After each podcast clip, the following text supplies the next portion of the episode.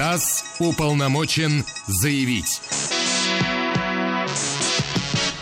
Друзья мои, традиционная наша рубрика многолетняя ТАСС уполномочен э, заявить. Мы э, в этой рубрике э, говорим о геополитике о современной и об исторической составляющей разных стран. И вот сегодня мы до, ну, скажем так, да нет, есть у нас с ними проблемы.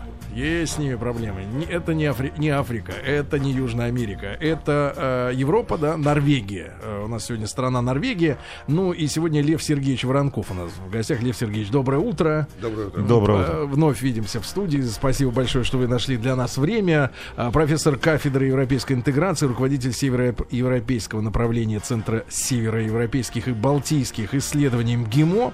Ну и Лев Сергеевич, э, помним, знаем вас как интересного докладчика, да, и, Спасибо. А, а, может быть, начнем по традиции а, с истории, да, Норвегии. Давайте чуть-чуть, попробуем. да, чуть-чуть с истории, а, потому что а, королевство у них относительно недавно, да, появилось. А королевство-то у них существовало всегда и до настоящего времени. Не, не, нет. Но там же был период, э, когда норвежская территория э, попадала под влияние соседей. Да, они же не всегда были такими самостоятельными. Это, мягко сказано, под влиянием соседей. Если вы имеете в виду Кальмарскую унию, то в 1397 году был, была заключена уния, в которую вошли все нынешние пять э, североевропейских государств, и доминирующее положение в этой унии заняла Дания. То есть своего короля у них не было. Король был, почему? Но Номинальный? это была уния. Угу. После датско-норвежской унии э, была э, шведо-норвежская уния. Это случилось в 1814 году, когда Норвежцы, в свою очередь, приняли Эль Эльсвольскую конституцию, которая до настоящего времени практически с небольшими изменениями действует. Но са сама уния заключалась в том, что власть, власть э, шведского короля была распространена на Норвегию. До этого то же самое было с датскими королями. То есть так, чтобы без власти королевская наступила Норвегия, такого не бывало. Вот. И в 1905 году Э, Норвегия э, расторгла унию со Швецией, и, естественно, э, норвежский король стал королем Норвегии. А что произошло в это время такого, что вот, свои собственные силы так укрепились, что они смогли вырваться из, из-под контроля? Ну, на самом деле, история, в общем, куда более интересная и не столь однозначна, как могло бы показаться. Дело в том, что ну, скажем, э, в XIII веке Норвегия была действительно очень крупным государством, в состав которой входили и Фарерские острова, и Исландия, и Гренландия. Э, часть э, нынешних там, шотландских и других островов, которые являются ныне владениями Великобритании. Затем, после, после унии с датчанами, в 1914 году, когда решался вопрос о переходе Норвегии под власть, ну, не под власть, а в унию с, со шведским королем, э, по существу э, эти владения Норвегии оказались в Дании, uh-huh. потому что в Кильский договор, который сказать, определялся, этот переход под, новое, под новую унию, Э, он э, упоминал, что Норвегия обретает независимость, но не упомянул при этом владение Норвегии, Гренландию и Исландию. Так, поэтому... Выпали. А, Выпали да, да, из да. договора. И потом... Там длинная история, я сейчас не хочу вдаваться в детали, но в 1931 году Норвегия попыталась э, вернуть себе часть Гренландии. Это рассматривалось в международном суде. Э, и обе стороны признали правомочность решений. Суд отказал в иске Норвегии, сославшись на Кильский договор, в котором не было упомянуто, что эти территории должны стать, э, уйти под власть шведского короля на сей раз вместе с Норвегией. Вот такая история. Поэтому э, принципе, норвежцы очень э, серьезную роль сыграли в открытии остров, в освоении всех этих территорий. Должен сказать, что первыми все-таки Америку-то открыли э, норвежцы, а, а не кто-либо. И это, в общем, хорошо известно. Другое дело, что они там э, закрепиться не, сумели, но в части, касающейся исследований северных районов, Амутсон, скажем, Нансен, э, известные походы Ра и э, Контики и так далее. Это все, всем известные вещи. Поэтому норвежцы действительно, учитывая, что страна протянута с севера на юг более чем на 1300 километров, кстати, мы считаем Норвегию малой страной. Это действительно малая страна населения, в части касающейся населения. Но вообще-то ее территория больше Италии, например, Великобритании, даже Германии. Вот. Естественно, такая протяженность морской линии, побережья, она предопределяет сильную зависимость и связанность судьбы Норвегии, норвежцев и норвежского государства с морем и от моря. Поэтому э, действительно страна очень интересная, очень красивая. И э, можно о ней говорить угу. в разных аспектах. Да. Я надеюсь, да. мы это и сделаем. Да, да, да. Лев Сергеевич, да. а, несколько слов буквально. Вот вы сказали, что в 1931 году была попытка вернуть часть э, Гренландии. Да. А сегодня вот в сознании обычного среднестатистического норвежца, ну, есть какая-то такая генетическая тоска по территориям, занятыми э, сегодня другими, другими государствами. Странами. Вы знаете, Или уже не освободились. Вы знаете, э, как бы сказали как, американцы, от имперского сознания. Когда мы говорим о Северной Европе, сознание. о Северной Европе в целом, нам всегда надо помнить и иметь в виду, что уровень развития интеграции между странами Северной Европы на порядок и глубже и шире, чем, скажем, в Европейском Союзе. Mm. А, поэтому... Э, Острота ну, ушла. Вы знаете, э, в 50-е годы еще был создан единый рынок труда, э, единая паспортная уния. Люди свободно передвигались по, всем, по всему пространству. Более того, в этом, кстати, особенность интеграционных процессов на севере Европы, они именно начали с создания единого рынка труда, а ради того, чтобы увеличить мобильность рабочей силы, они унифицировали социальное законодательство, чтобы при переезде из одной страны в другую э, люди не чувствовали потерь в социальном плане, пенсионном угу. там и так далее, и так далее. На сегодняшний день э, дипломы от низшей школы до университетов признаются во всей Европе. Без подтверждения. Ну, то есть на, на, на север, в Северной Европе, как бы мы своими терминами это объясняли, социализм. царит братство такое. Ну, или да, социализм. Вот, вы знаете, братство, э, опирающееся, скажем, на очень трезвый политический расчет. Э, у нас, э, скажем, на постсоветском пространстве тоже братства много, как вы понимаете. И пани братства. Э, но вот в части, касающейся скандинавов, они когда-то пришли, видимо, к очень трезвому, разумному выводу о том, что да, история была непроста ну, скажем, Дания со Швецией воевали и претендовали на лидерство там и так далее, и так далее. Финляндия принадлежала Швеции, э, как провинция обычная. Понимаете, тут можно много вспоминать всяких э, негативных сторон в истории, но однажды их руководители пришли к выводу, что если они постараются по совпадающим позициям э, в международном отношении сотрудничать, то их голос будет слышен. Вот. И на сегодняшний день это действительно очень компактная группа, пятерка, которая выступает очень, так сказать, э, координированно и в международных отношениях. Очень много интересных вещей, связанных с внутренним развитием. Скажем, есть такое э, соглашение, Хельсинское соглашение 1962 года – если вы его прочитаете, то э, ну, удивитесь уже тем, что, какие задачи они перед собой поставили. Угу. Вы знаете, унификация законодательства в очень многих вещах. Когда кто-то принимает закон, который может затронуть северное сотрудничество, обязательно согласование с другими странами и так далее. Уровень унификации законодательства между странами Северной Европы сегодня гораздо выше, чем между отдельными штатами в Соединенных Соединенных Штатах. Угу. Угу, хорошо. Друзья мои, Лев Сергеевич Воронков у нас сегодня в гостях, наш замечательный докладчик, э, профессор э, кафедры европейской интеграции, руководитель североевропейского направления Центра североевропейских и балтийских исследований МГИМО.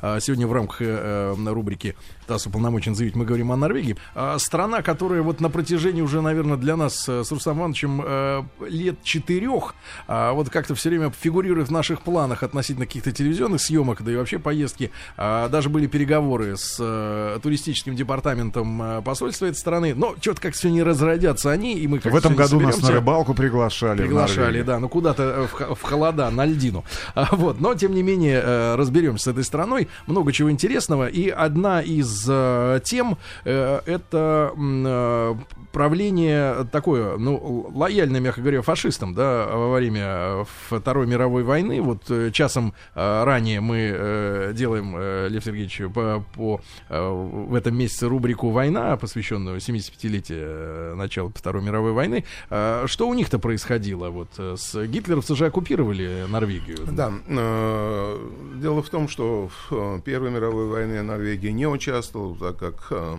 традиция неучастия в войнах была продолжена, потому что Швеция, как известно на сегодняшний день, вот в этом году отмечает 200-летие неучастия.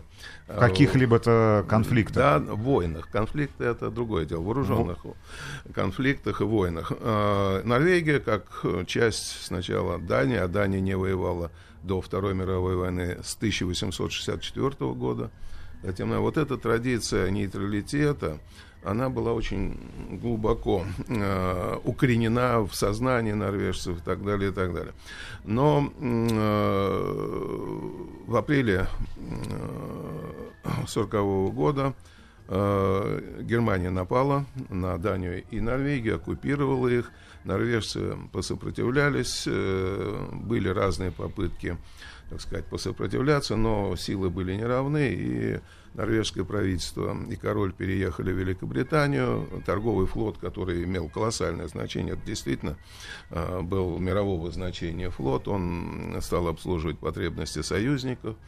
И э, норвежцы стали э, ну, оказывать сопротивление оккупации, уже э, руководствуясь инструкциями э, Лондона. С другой стороны, э, в самой Норвегии появилась партия Квислинга, которая э, была профашистская, э, и, пожалуй, это единственная политическая сила, которая э, так сказать, выступала в том числе за поддержку немцев в борьбе против Советского Союза, то есть против великого соседа, как они говорят. Вот. Это, конечно, не самая красивая история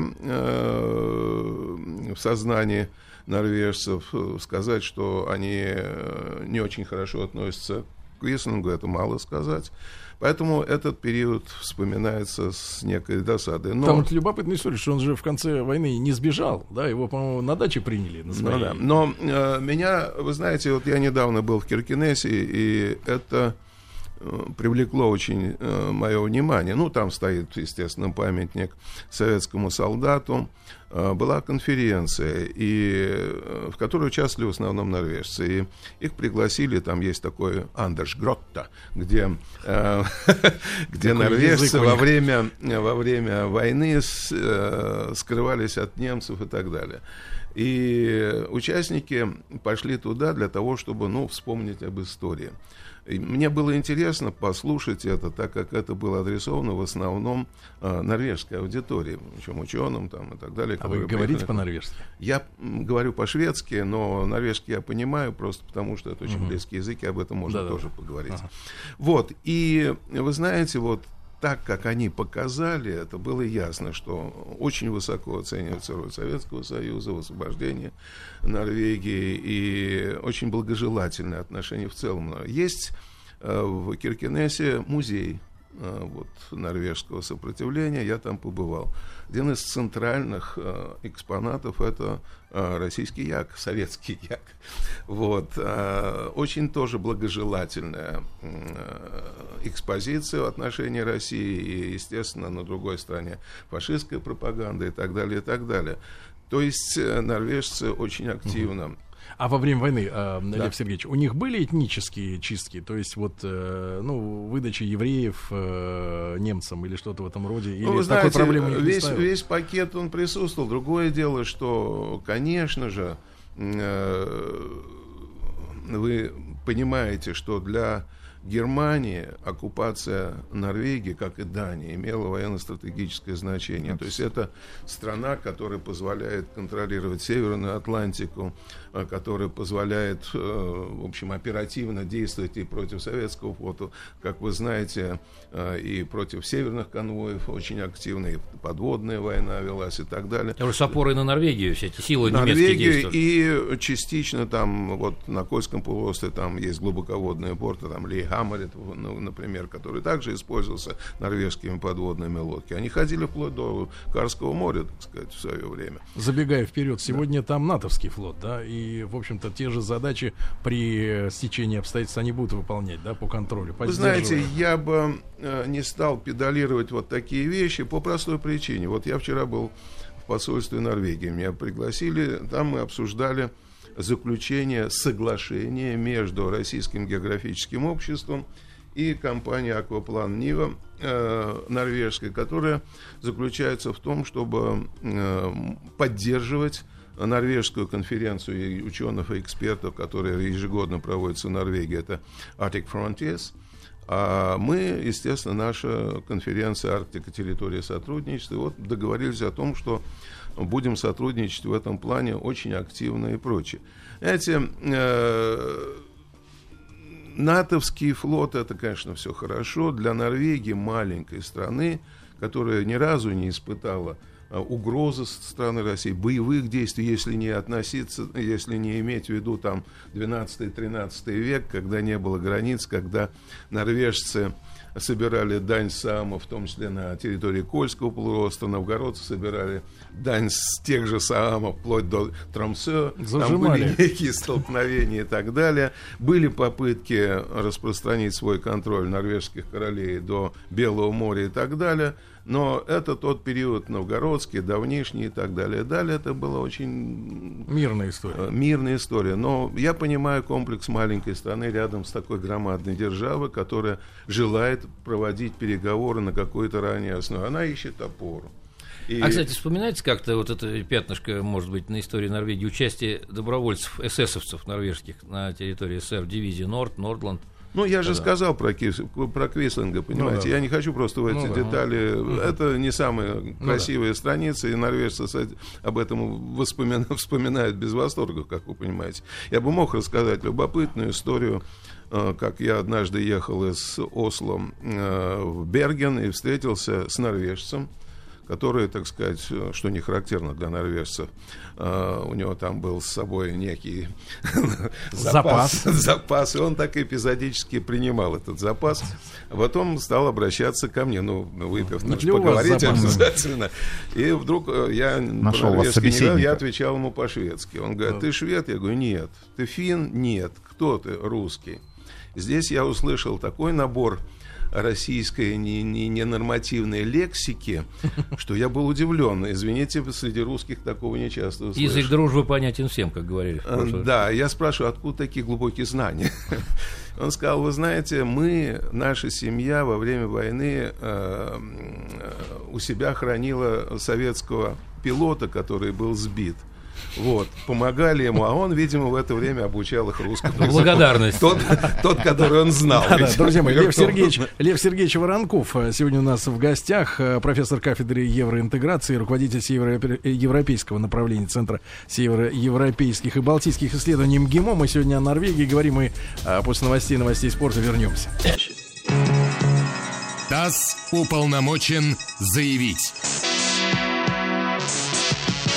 Друзья мои, продолжаем мы в рамках нашей рубрики «ТАСС уполномочен заявить» говорить о Норвегии. И сегодня э, в студии докладчик Лев Сергеевич Воронков. Еще раз Льва Сергеевича приветствую. От вашего имени тоже, э, друзья мои. И профе- является профессором кафедры европейской интеграции, руководитель североевропейского направления Центра североевропейских и балтийских исследований МГИМО. Длинная, длинная регалия. Ну, Лев Сергеевич профессор, да. Лев Сергеевич, а про Шпицберген, да, можно э, вас попросить, как эта история началась, потому что помню, что и до революции у нас э, было сотрудничество в той области, и затем оно продолжилось, и сейчас, я так понимаю, что это вообще за территория, за земля, где оно? находится Ну, все вообще это? обозначили э, присутствие на земле Шпицбергена где-то в конце XII века, но еще не были уверены, что это Шпицберген и так далее. Естественно, там были и поморы, там, в принципе, все эти территории, в том числе и российские ныне, новая земля и так далее, рассматривались э, как ничейная земля, как э, охотничьи и рыболовные э, территории, которые можно использовать для э, промысла. Э, И в этот период никто особенно и не ставил вопрос о су- распространении собственного суверенитета на э, эти территории. Но в части, касающейся Шпицбергена, был, была такая любопытная история, когда э, британцы обнаружили, что там хорошие условия для китобойного промысла. Голландцы туда подтянулись, датчане, ну, естественно, и, нор- и норвежцы. И, в общем, британцы увидели в этом большие, большие возможности и объявили Шпицберген новой э, землей м, короля Якова. Вот, что привело к достаточно серьезным столкновениям. В конце концов, эти промысловые э, державы договорились о разделении районов промысла, и все это существовало вот так, как нечаянная земля, с разделением промысла между различными государствами. Россия в этом не участвовала, потому что специализация русских поморов это была пушнина, это тюленей промысел, то есть он не был связан с морскими пространствами и так далее. Э, Долгое время у нас, в частности, юристы говорят о том, что вот открытие того и той или иной земли и эффективной оккупации – это предпосылка распространения суверенитета. Но если вы посмотрите на э, многие территории, расположенные в Северной Атлантике и в Арктике, то э, как-то норвежцы вроде бы открывали, а сегодня э, та, же, та же Гренландия и Исландия, э, Исландия самостоятельная, Гренландия принадлежит Дании. То есть это правило не всегда исполнялось. Естественно, естественно, э, норвежцы знали и понимали, что российские поморы присутствуют, ведут промысел и так далее, и так далее. В 1871 году, если мне не, не изменяет память, э, шведские власти, м, Норвегия в унии со Швецией, поставили вопрос о передаче э, суверенитета над Шпицбергеном э, Норвегии. Россияне в то время воздержались и вы- выступили против такого решения вопроса, поэтому опять вопрос подвис. Э, Он стал в практическую плоскость после Первой мировой войны на Парижской мирной конференции в 1920 году. Был заключен этот договор без, э, в отсутствие представителей э, России, то есть советской России, которая не была признана, и с ней, в общем, разговоров на эту тему никто не вел. Но даже в отсутствии России э, норвежцы понимали, что нужно получить признание этого договора России, иначе все это будет нестабильно, неправильно и так далее. Вот. Договор любопытен, интересен тем, что он, передавая суверенитет над Шпицбергеном Норвегии, оговорил, что этот суверенитет э, имеет условия. Условия таковы, что норвежцы должны разрешить промышленную деятельность э, и свободное рыболовство в территориальных водах Шпицбергена для всех стран-подписантов. А их на сегодняшний день свыше 40. Вот. И э, Россия, естественно, этот, э, советская Россия не признала этот договор, но, я так понимаю, за признание советской России, дипломатическое признание э, Норвегии и советской России, она пошла на то, чтобы признать суверенитет э, Норвегии над Шпицберген на тех условиях, на которые, которые были определены Парижским договором. Э, это вот начало этой истории э, было решено, что этот э, архипелаг не подлежит милитаризации, э, и по сути вот это обстоятельство, хотя оно, немцы во время Второй мировой войны пытались, так сказать, использовать его в военных целях, но все-таки до настоящего времени соблюдается. Вот. После войны э, Советский Союз ставил вопрос об изменении Парижского договора. Молотов, в частности, писал властям Норвегии. Но ну, вопрос э, не получил развития, и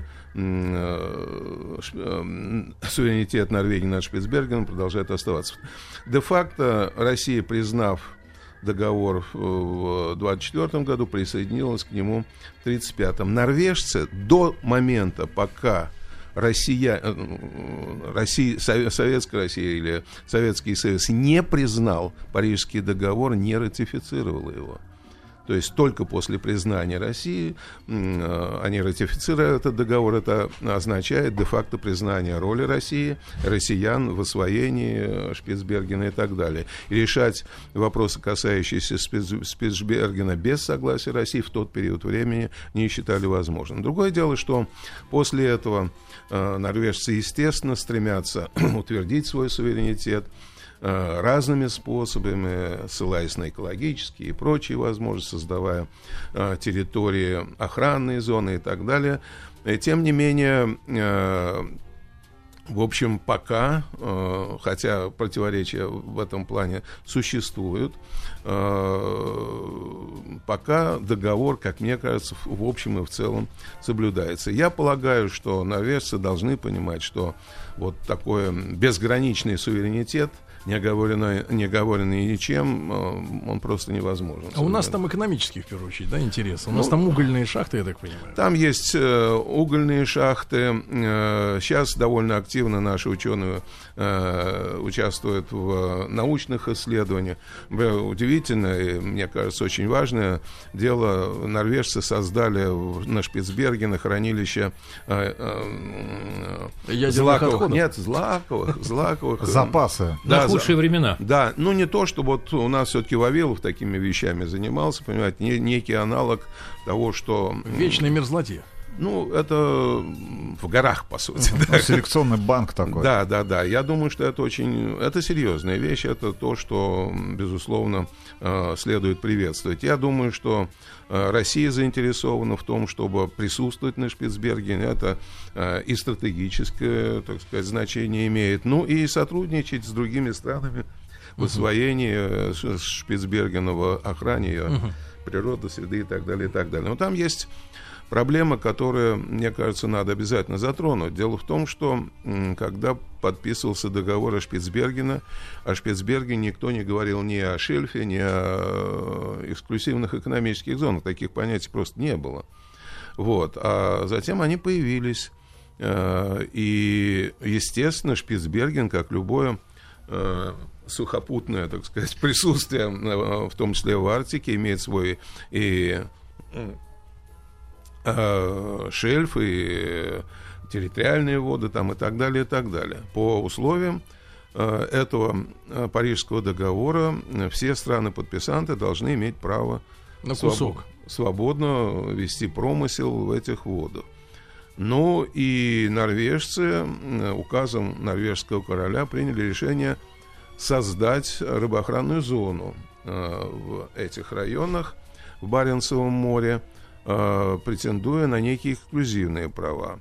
Большинство государств э, не признают, в том числе страны-члены НАТО, кроме Дании и Канады, не признают это одностороннее действие Норвегии, но э, норвежцы продолжают этому курсу следовать.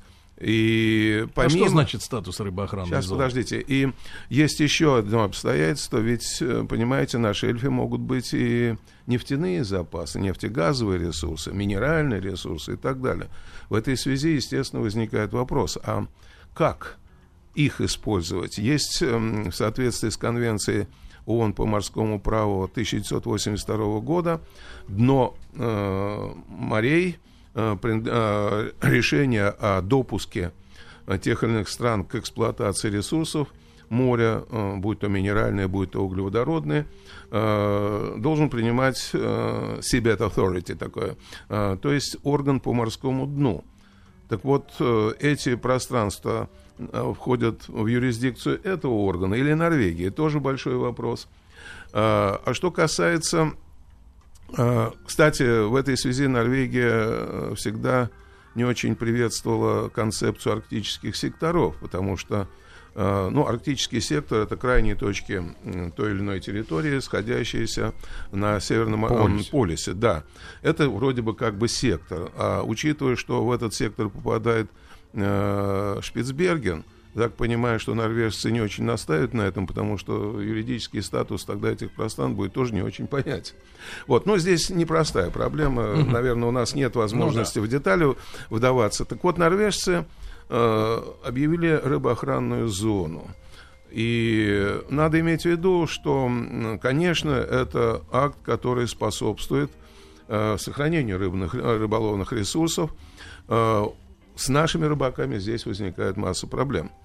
Э, связанных с тем, что мы не признаем э, создание этой зоны односторонним актом, и надо было как-то решать эту проблему, поэтому еще в 70-е годы при министре Ешкове рыболовного, рыболовства была создана совместная рыболовная российско-норвежская комиссия, которая продолжает существовать до настоящего времени, имея в виду, что, конечно, особые права в этом регионе имеет Россия и Норвегия. Это единый биологический комплекс, а, икра, а, нерест проходит в нашей части, затем нагуливает рыба, и вот она по всему этому пространству ходит. Поэтому односторонние действия там, Норвегии в этой связи просто не учитывают реальных положений вещей. Ответственность за этот биологический комплекс несут и должны нести Норвегия и э, Россия совместно. А происходит столкновение между нашими сенерами и э, ну, там, погранохраной? Э, дело в том, что есть норвежские правила, например, запрещающие выброс э, непрофильной рыбы в океан, потому что, как правило, если вы выбрасываете э, непрофильную рыбу в океан, она гибнет. Э, это сложная проблема, причем не только в двухсторонних отношениях. Есть страны, которые отстаивают этот принцип, есть страны, которые не отстаивают, но вся проблема в том, что Норвегия пытается отстаивать этот принцип в водах, по сути, международных.